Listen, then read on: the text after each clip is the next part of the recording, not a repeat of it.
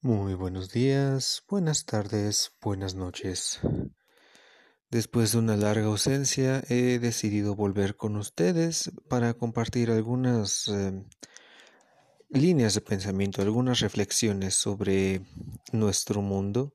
En el pasado anterior escuchamos con la terrible narración de su servidor La Máscara de la Muerte Roja, un cuento personal uno de mis personales favoritos de Edgar Allan Poe. Sin duda también es uno de los más famosos y más emblemáticos, en los que, bueno, en este cuento nos encontramos con la historia del príncipe próspero, que ante la amenaza de la muerte roja, una suerte de enfermedad ficticia afortunadamente, pero muy inspirada en la peste negra que azotaría Europa, allá por la Edad Media y principios de lo que conoceríamos después como Renacimiento,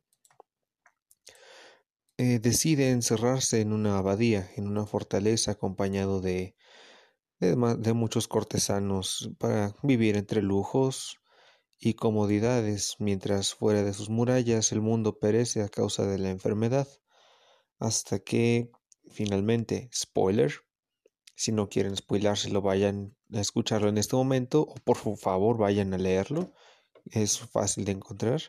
Bueno, todo termina en el momento en que la muerte roja, la muerte en sí misma, a través de su avatar de la muerte roja, se cobra la vida tanto de Próspero como de sus acompañantes. Como lo explicaba brevemente y quizás no muy fielmente en el episodio pasado, eh, decidí compartir ese cuento de del excelente Poe, principalmente por el contexto tan turbio, tan caótico en el que estamos viviendo en este 2020, que casi desde principios de año hemos estado en alerta por este nuevo mal llamado coronavirus, COVID-19, como decidan ustedes llamarle, algunos simplemente le llaman por lo que está pasando, por la situación. Pero bueno, eh, justamente por estas fechas, mucho se ha hablado sobre algo que algunos llaman la nueva normalidad. Hay quienes aseveran que después de esto el mundo nunca será el mismo y hay quienes han dicho que el mundo será mejor que antes, otros que han dicho que no va a cambiar nada, Creo que es una cuestión de perspectivas, de opiniones y por supuesto nada de seguro, todo va a depender de cómo de verdad evolucionen las, las situaciones y cómo afrontemos cada quien como individuos y también como sociedades este nuevo reto. Y creo yo que es una excelente oportunidad para ponernos a pensar en en cómo queremos que sea el mundo posterior a esto, porque Muchas han sido las voces a lo largo de décadas, desde nuestros abuelos, nuestros padres, nosotros mismos y pues bueno, algunos incluso ya la generación posterior, quienes ya tengan hijos con una cierta edad, con una cierta reflexión, una cierta ideología un poco más, digámoslo así, propia de su época, eh, han alzado su voz y han señalado cosas que todos consideramos necesitan ser arregladas, al menos en lo personal. Son muchas las cosas que me gustaría cambiar de este mundo y quizás sería odioso y aburrido enlistarlas, desde contaminación, corrupción, políticas em, poco encaminadas hacia el beneficio y bienestar de la gente en general, etcétera. Creo que podríamos hablar de generalidades y despertar controversias y hasta algunos sentimientos. No es el propósito de este episodio, sino lo contrario. Creo que es una excelente oportunidad de sentarnos y pensar qué es lo que queremos cambiar y cómo podemos cambiarlo. Y bueno, en pos de, esta, de este sentimiento, es que me gustaría comentar con ustedes ciertos textos que creo que eh, han sido de mucha inspiración en épocas pasadas, que obviamente atañen a este podcast que es sobre lecturas, sobre libros, y que podrían resultar bastante inspiradores o incluso podrían alimentar la imaginación de más de uno y quién sabe, quizás esa imaginación después pase a una acción más concreta y repercuta en que finalmente tengamos el mundo que queremos tener. ¿Quién sabe? Pero bueno, sin ya más preámbulos, quisiera adentrarnos en este tema que, digamos, podremos bautizar como los discursos utópicos o las sociedades perfectas, llámenlo como ustedes lo decían, pero creo que ya saben hacia dónde voy.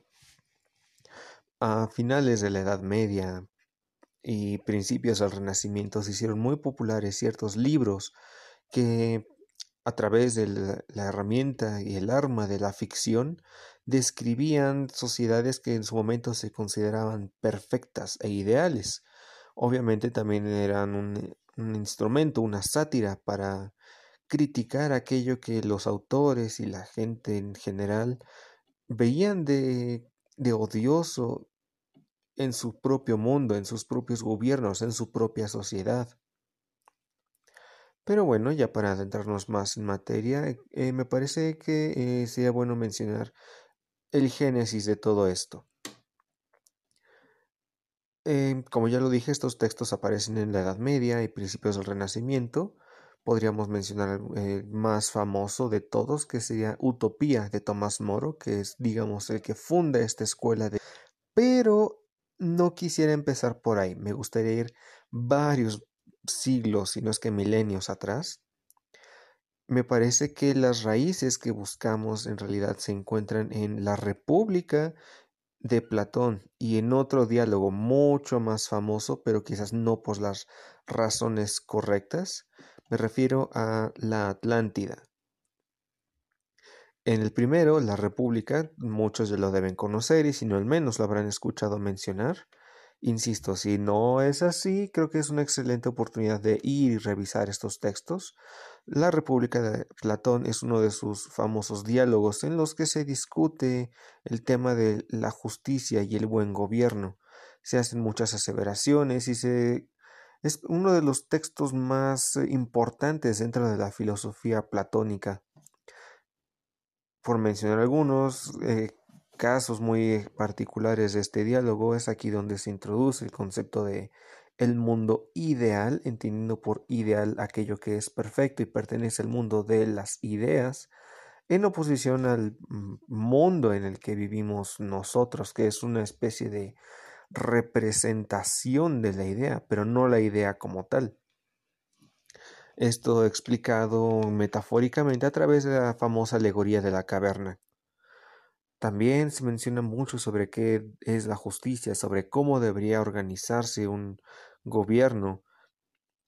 Solo por mencionar un punto particular, em, Platón en este texto menciona que los poetas deberían ser expulsados de las ciudades por su peligrosa capacidad de convencer a las masas, a la gente, de algo que no necesariamente tiene que ser verdad o ni siquiera bueno, refiriéndose aquí al poder de utilizar la retórica con fines alejados de la verdad y la justicia, una preocupación bastante válida y que podríamos encontrar eh, ecos de esto en diferentes momentos de la historia a lo largo y ancho del mundo. Pero incluso más, eh, esto es, eh, bueno, Déjeme comenzar otra vez. Esto en cuanto a la parte más eh, ideológica, política, si se le quiere ver así, de cómo debería ser una sociedad perfecta, platónica, si se le quiere decir así. Por otro lado, yo encuentro una raíz un tanto más fuerte, no tanto en la sustancia, sino más bien en la forma, en el segundo diálogo que mencionaba, la Atlántida. Posiblemente muchos sepan eh, de, la existencia de este concepto de la Atlántida, que es básicamente una isla en algún punto del Atlántico. Se nos dice que más allá de las puertas de Hércules, siendo esto una referencia al estrecho de Gibraltar en la península ibérica y el norte de África, un pequeño estrecho que separa el Océano Atlántico del mar Mediterráneo. En torno a la Atlántida se han dicho y especulado y escrito una cantidad ingente de libros y se han filmado películas y una gran cantidad de material de todo tipo, de toda índole, pero el texto original como tal nos describe un episodio muy particular eh, antes de continuar, quiero aclarar que se sabe es un diálogo incompleto y hay mucha controversia sobre si realmente es un diálogo platónico o no. Sabemos que hay debate sobre la autoría de estos diálogos, aunque todos sean tradicionalmente atribuidos a Platón. Pero en este diálogo se nos describe que la ciudad de Atenas habría estado enemistada y en guerra en contra de la Atlántida se nos da una descripción bastante específica, muy detallada sobre la geografía de la Atlántida, así como del origen mitológico de la misma. Se nos dice que es una isla, que en su centro se encuentran tres anillos de agua, como una especie de murallas acuáticas, que en el centro de estas islas se encuentra el palacio donde gobierna el rey, pero bueno, en este sentido quiero detenerme un poco más. Se nos menciona que es esta isla, una isla fundada por Poseidón. Eh, perdón si, si, soy impreciso en esto, hace un tiempo que leí la Atlántida y no tengo el texto a la mano para comprobarlo o notas. por favor, suplico su indulgencia en este aspecto. Pero se nos describe que en esta isla se gobiernan, el método de gobierno son Ah, déjenme empezar otra vez, lo siento. En esta isla hay 10 reyes. Uno de ellos es, eh, digamos, superior a todos los demás, teniendo jurisdicción sobre los otros nueve, pero cada uno de ellos tiene jurisdicción y puede redactar leyes y corregirlas y modificarlas y gobernar en tanto su criterio en cierta jurisdicción que corresponde a una porción equitativa de la isla de la Atlántida. Claro, todo esto debe estar gobernado y regido por leyes que gobiernan a todos. Ahora, en este diálogo se nos describe un ritual que se hace de manera periódica en, el que los diez reyes se reúnen en el palacio central, en el palacio del rey supremo, en el cual primero hacen algunas ceremonias, unos banquetes, posteriormente hacen un ritual en el cual encomiendan a la voluntad divina el ejercicio de la justicia, y ahí se exponen casos y se hacen críticas a diferentes reyes en, los cuales los mismos reyes eh, pueden ser enjuiciados y de ser necesario hasta condenados en caso de haber obrado sin honestidad. Esto establecido por las reyes y si alguno de estos reyes regentes se encuentra culpable en este juicio, la ejecución debe ser efectiva e inmediata. Cabe destacar que incluso el rey superior, el rey central, el que encabeza este juicio, tiene un voto que es equivalente al de los nueve reyes restantes. Digamos que es un juicio en el cual todos son iguales y se antepone la justicia y el deber a, sobre cualquier otro interés o inclinación. Esto obviamente recuerda a la democracia idílica de la cual tanto hablaría Sócrates y la, y la misma en la que él confiaría, pero que para su época ya no existiría. No obstante, nos habla de este mismo compromiso, de este mismo amor al orden, a la rectitud que podemos encontrar en textos como la Apología a Sócrates. Aquí nos encontramos con algo que podría parecer una especie de monarquía federativa, en el sentido de que cada regente, cada rey, tiene jurisdicción y poder sobre cierta provincia, sobre cierta porción de la isla, pero al mismo tiempo, como ya lo mencionaba, tiene mucho de este espíritu democrático y de este amor a las leyes, porque las leyes son justas, porque deben ser divinas. Se entiende a la ley como algo por encima del ser humano, algo que debe ser respetado y contemplado en todo momento porque las leyes son manifestaciones de la voluntad divina. Y creo que todo este sentimiento de un gobierno a primera vista o concienzudamente excelente, idílico, en el, con la excusa de estar situado en una isla lejana, serían el espíritu que retomarían posteriores textos. Sería el espíritu que retomaría Tomás Moro siglos después para su famosa utopía. Y ahora, pasando la utopía como tal, nos encontramos con que es un texto completamente renacentista. El autor es inglés y eso nos debe decir mucho de su contexto. Estamos hablando de la Europa que se enfrentaba al conflicto religioso del cisma y la reforma y el luteranismo y en el caso específico de Inglaterra la ruptura de la corona inglesa con el Vaticano, la formación de una nueva iglesia y como se mencionan algunos autores, los aires de libertad intelectual soplaban hacia la isla británica. Obviamente en el mundo protestante algunas ideas de Tomás Moro no fueron tan populares, mientras que en el mundo católico pues fue canonizado y no habrá quien, recuerde su nombre más como Santo Tomás Moro. Pero bueno, estas ya son cuestiones de percepción y de interpretación que quedan a juicio de cada quien. Regresemos a su libro, La Utopía.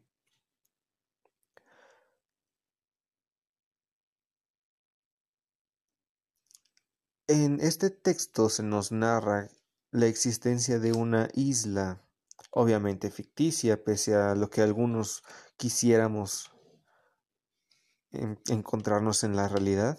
Es una isla ficticia y se señala que esto se, está de manifiesto desde el mismo nombre, utopos, una contradicción a la palabra lugar, como si utopía significara ningún lugar o algo por el estilo. Pero se nos escribe que en esta ciudad existen una sociedad y unos valores muy distintos a los europeos. En cuanto al gobierno, se rigen por un rey, pero este rey está sometido a las leyes de la misma forma que los reyes de la Atlántida. Pero este rey no es vitalicio, sino que es elegido por un consejo y obviamente no escogen a cualquier hijo de alguien o a cualquier sobrino de alguien, no se escoge a un familiar, sino que se escoge y se elige a alguien que sea demostrado apto para el cargo, que va a obrar con justicia, que sea alguien capaz. Nuevamente encontramos este espíritu de democracia ateniense que tanto ha inspirado a la política y que tanto nos venden en las escuelas como que es el que nosotros tenemos en nuestros respectivos países. Lamentablemente no es así, para bien o para mal, pero vemos este mismo sentimiento de que el rey no tiene una justificación divina que pueda esconder otros intereses, sino que debe ser sometido a, análisis, a estudio y que no cualquiera puede ser un gobernante, solamente aquel que demuestre ser apto. Obviamente el gobierno de cada rey es limitado y, eso es eh, algo que en muchos lugares del mundo se toma como algo bueno. Por lo contrario, cuando se dice que un mandatario se eternice en el poder, casi sin razón o de manera automática, independientemente de cada caso, se menciona que ya tal o cual gobierno es una dictadura o algo similar por el simple hecho de que tiene un solo gobernante. Claro que un solo gobernante durante mucho tiempo en muchos casos se repercute en sociedades que no son particularmente agradables, pero insisto, eso es otro tema. Regresemos a los libros, por favor. Perdonen mis debrayes.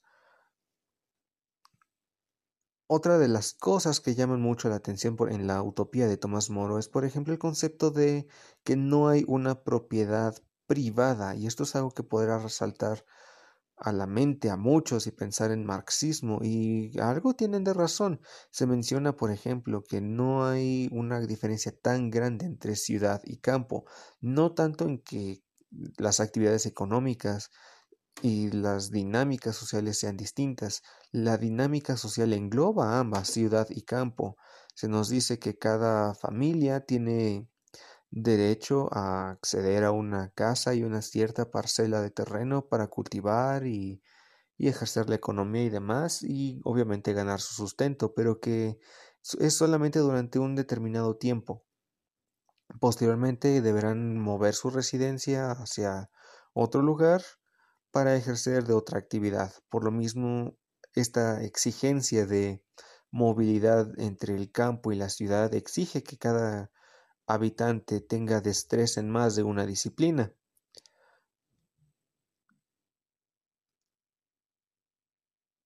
Algo en particular que recuerdo con cierto cariño es cuando se menciona a, los prisioneros. en este punto podría sonar chocante, como si es una sociedad perfecta, ¿por qué hay prisioneros? Pero nos menciona que aquellos, aquellas personas que son encontradas culpables de algún delito llevan como condena cargar joyas y grandes riquezas y oro y, y, demás, lo cual es algo que ellos ven como una vergüenza, señalando como ironía que cuando llegara algún embajador de otra nación, pues como muchos políticos y otros dignatarios siempre van vestidos de sus mejores galas y luciendo finas joyas, pero se encuentran con una actitud muy contraria. Cuando los emisarios mensajeros de utopía se dirigían más bien a sus esclavos, pensando que ellos, al no ir cargados de riquezas, eran los principales. Una cosa un tanto curiosa. En fin, em, este episodio se ha alargado un poco más y la verdad es que es un poco improvisado. Realmente pretendía retomar un poco el ritmo, pero no tuve tanta ocasión de prepararme, he estado algo ocupado. Así que creo que por esta ocasión me gustaría dejar aquí este episodio y posteriormente seguir hablando de estos discursos utópicos. Me gustaría retomar y tratar a detalle la utopía de Tomás Moro y posteriores eh, textos que van sobre esa misma línea de pensamiento. Insisto, esto solo es un comentario, tómenlo como una divulgación, esto es al mismo tiempo una invitación para que se acerquen a estos maravillosos libros y como lo mencionaba hace unos minutos, creo que es una excelente oportunidad para replantearnos qué clase de gobierno queremos tener. Estamos viviendo en un año lleno de transformaciones desde el campo laboral, económico, social, incluso de movilidad.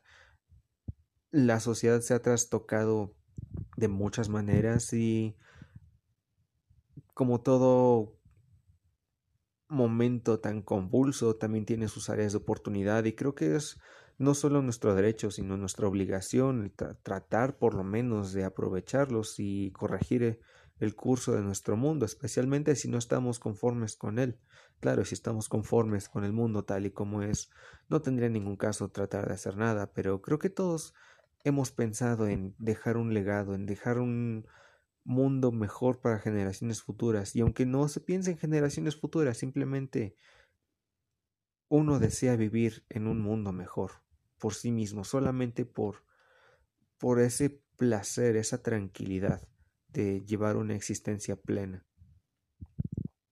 Y bueno, de momento eso es todo por hoy. Les agradezco mucho que hayan escuchado este maltrecho e improvisado episodio, no obstante va con todo el cariño y con la mejor de las intenciones. Me comprometo a que el siguiente episodio sea mejor estructurado, mucho mejor narrado. haré lo posible por no trabarme tanto. De momento no estoy leyendo ningún guion ni ningún mapa mental. Eh, no hay nada más que lo que sale de mi maltrecha memoria. Pero prometo corregir eso. De momento eso es todo por hoy. Les deseo un excelente día, una excelente tarde. Por favor no dejen de acercarse a los libros.